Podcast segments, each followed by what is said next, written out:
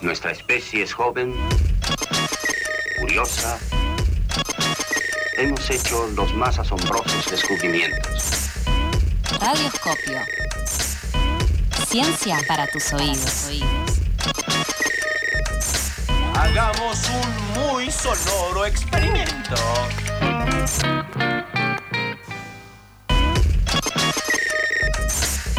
Y seguimos entonces, son las 8 horas 47 minutos y se viene la columna de ciencia. ¿Cómo estás, Rolo? Buenos días.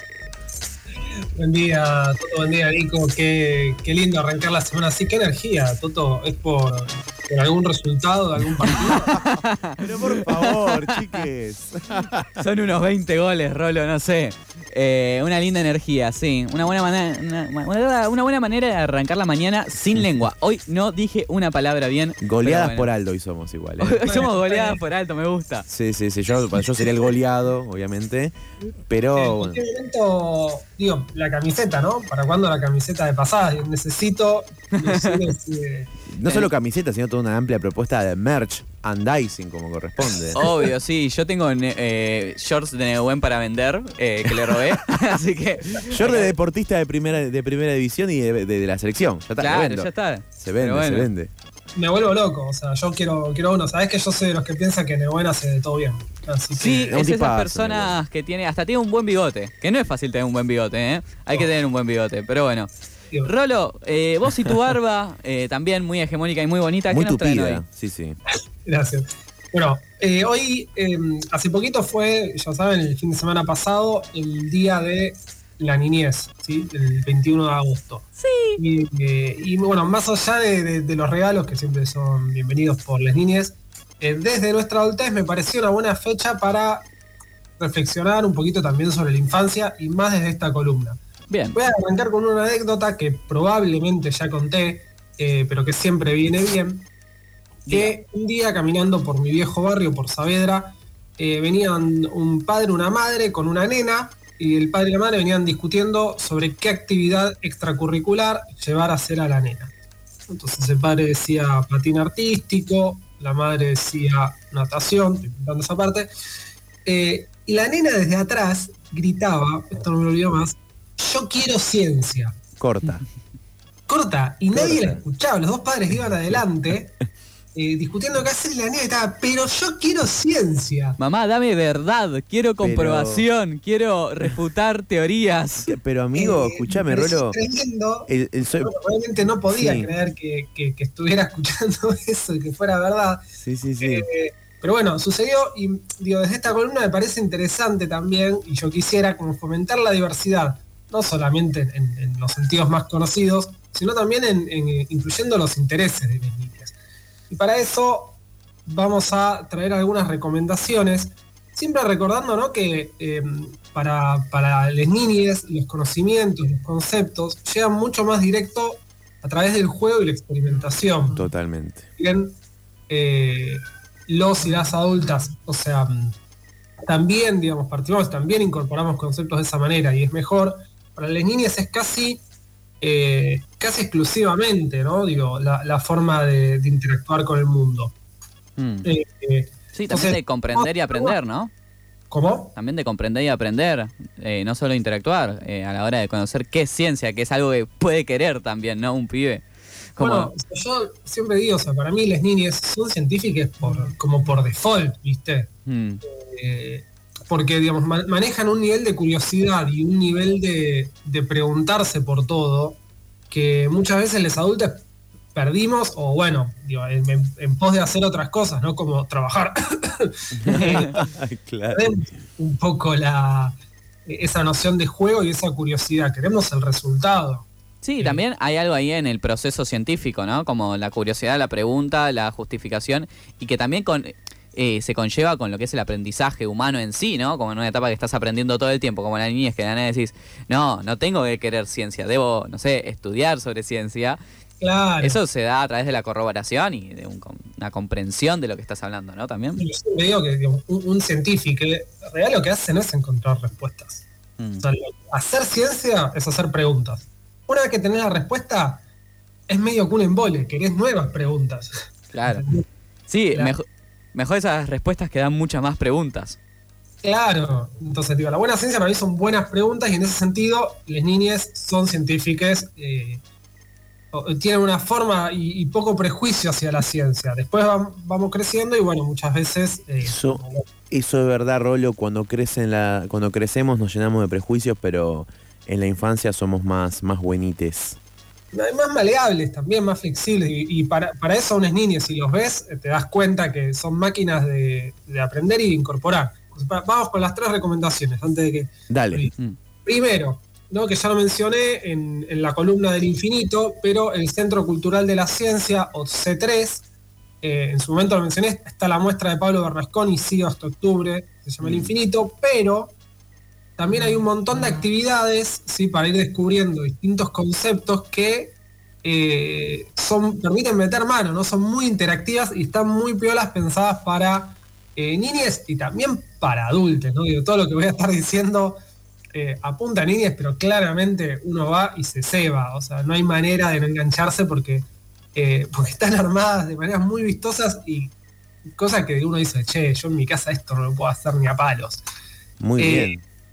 Y la actividad que quería agregar, más allá de la parte museística, es que hay talleres en el C3. ¿no? Por ejemplo, ahora durante agosto se un taller que se llama Lugar de Inventos, eh, que es para pibis de entre 8 y 11 años, ¿sí? que son guiados por un equipo y hacen proyectos con herramientas de robótica, programación, impresión 3D, eh, cosas muy, muy piolas, presenciales, con cupo limitado, pero eh, muy interesantes.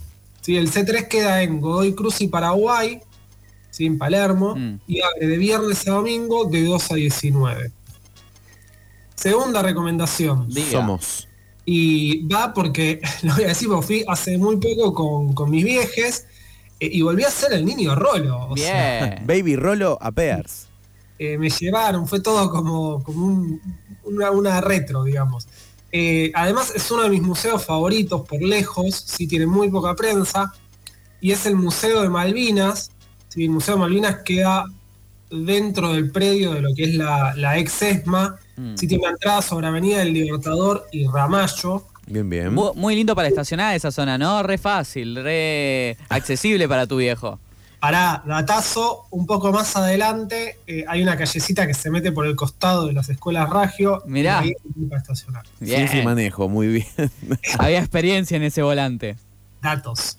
Eh, el museo está dividido en varios pisos, ¿sí? Tiene varios pisos, o sea, lógicamente tiene una parte muy, muy linda, está muy lindo armado, o sea, en cuanto a museología es muy novedoso. Eh, tiene una parte que cuenta toda la historia y además tiene eh, en uno de los pisos todo lo que es la- el entorno natural de las islas, que es bastante difícil ¿no? de, de asociar desde, desde acá y bueno, Mm. siendo un territorio argentino, me da pena decirlo, de tan difícil acceso, y sobre cómo se hace investigación en la Antártida ¿sí? y, y- y en esa zona. Entonces, está muy lindo armado, pero, porque todo viene con vuelta de tuerca. La recomendación principal, que es lo que fuimos a ver con mis viejes, es una actividad que se llama Pisar Malvinas. Ok. ¿sí? que es una experiencia inmersiva, ¿sí? es como un recorrido por distintas escenas arqueológico y geológico eh, que desarrolló la Universidad Nacional de San Martín, donde te calzan un visor de realidad virtual No. en un cuarto grande que cuando entras el cuarto está claramente vacío, Claro. Eh, apenas unas sillas, pero para que no te choques, te calzan el visor y vos vas caminando por ahí por las islas. Me mato. Che. No, voy ¿Eso ya. pasa en Argentina? No, no. ¿qué- ¿Dónde voy, Rolo? Y me- me- Tenés que irte a la loma. de- o sea, tenés que ir a Vamos. esos barrios de donde vive Rolo, ¿no? Eh, Saavedra, Caseros. Eh, no Nos vamos para lejos. allá, a Núñez. No tan lejos. Ojo, si esa. Para, ¿dónde, dónde es Rolo? Yo voy, eh, Eh, vamos. eh, Esto es, al límite de la provincia. Me tomo eh, el 15, amigo. Me tomo el 15. No, el Vamos. 151, el 19 te dejan cerca, caminás unas cuadras más. bueno, somos. Nada, lo recomiendo mucho. Yo flashé, la verdad que es un viaje porque te pones, mirás al re- o sea, vos vas guiando y vas viendo el, el panorama de las islas. Podés agarrar objetos, Ay, no, no, no, no. o sea, te volvés loco. Hay que anotarse previamente, pero hay un montón de turnos y, y suele estar eh, vacío. Si pueden ir, creo que entran hasta, si no mal no me acuerdo, como hasta ocho personas. Digno. Eh, lo hace en grupito y es muy divertido. Muy eh, bien. Rebosante de dignidad, Rolo. Hay que anotarse previamente. El museo abre de miércoles a domingo, pero lo recomiendo mucho.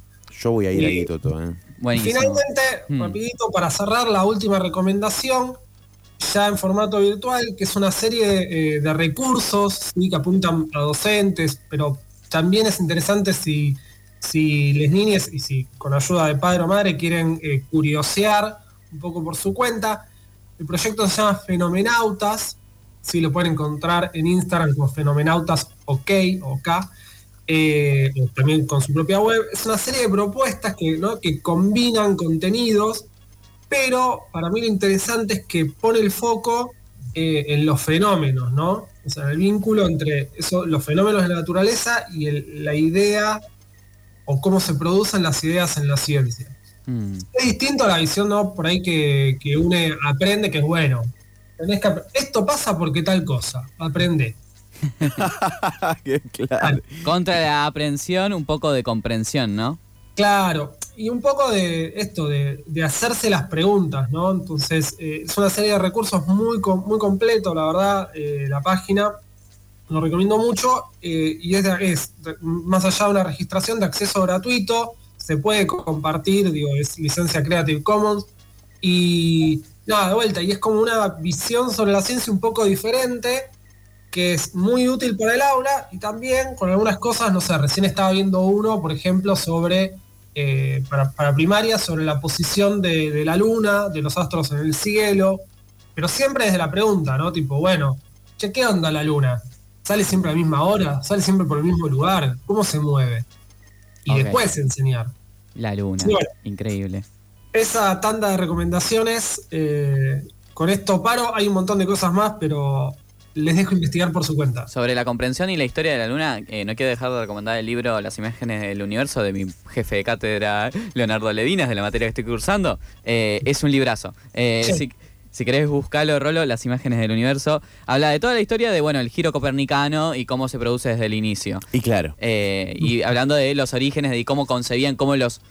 Había técnicas horribles y increíblemente originales para explicar el movimiento de los planetas, por ejemplo, en Grecia. y que lo lees y decís que... hijos. Pero bueno, había que explicar que el mu- la Tierra no se movía. Que Eh, expulsemos. Hacemos lo que podemos. Está bien. Eh, muchas gracias, Rolo, por la columna de hoy.